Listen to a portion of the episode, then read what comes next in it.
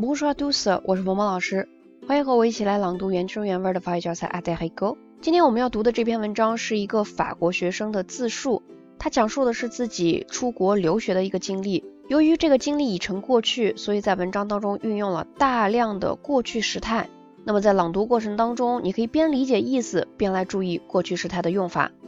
那接下来我来示范这篇文章的常速朗读版本，请你打开手机页面上的文字稿，跟着老师一起来大声朗读。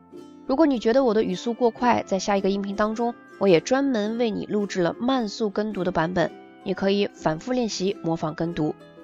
那么接下来就请跟我一起来大声朗读这篇文章。Allez, c'est parti. Je suis partie étudier en Norvège lorsque j'avais 19 ans, expérience que j'ai partagée avec mon amie Claire. Nous avons choisi ce pays parce que nous voulions apprendre l'anglais et que notre université n'avait pas de partenariat avec un pays du Royaume-Uni. Nous nous sommes lancés dans cette aventure en 2012. Nous nous sommes démenés, entraités pour obtenir des lettres de recommandation et nous nous sommes creusés la cervelle pour faire un bon dossier.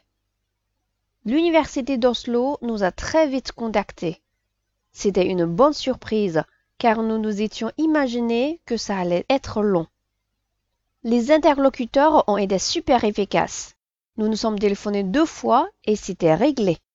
L'intégration dans l'université s'est faite facilement. Nous nous sommes très vite débrouillés en anglais, même la télévision est en anglais là-bas, et nous nous sommes vite sentis à l'aise à Oslo.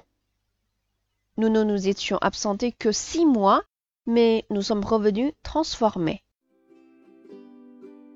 今天这篇文章我们就读到这里。那如果你想获得这篇文章的翻译和语调标注的版本，或者想跟着鹏鹏老师一起继续来读《a d e r i g o 这本书，都可以添加我的微信，在你手机文字稿的最下面就能找到我的微信了。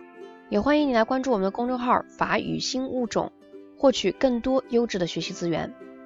Voilà c'est tout pour aujourd'hui. Merci. À bientôt.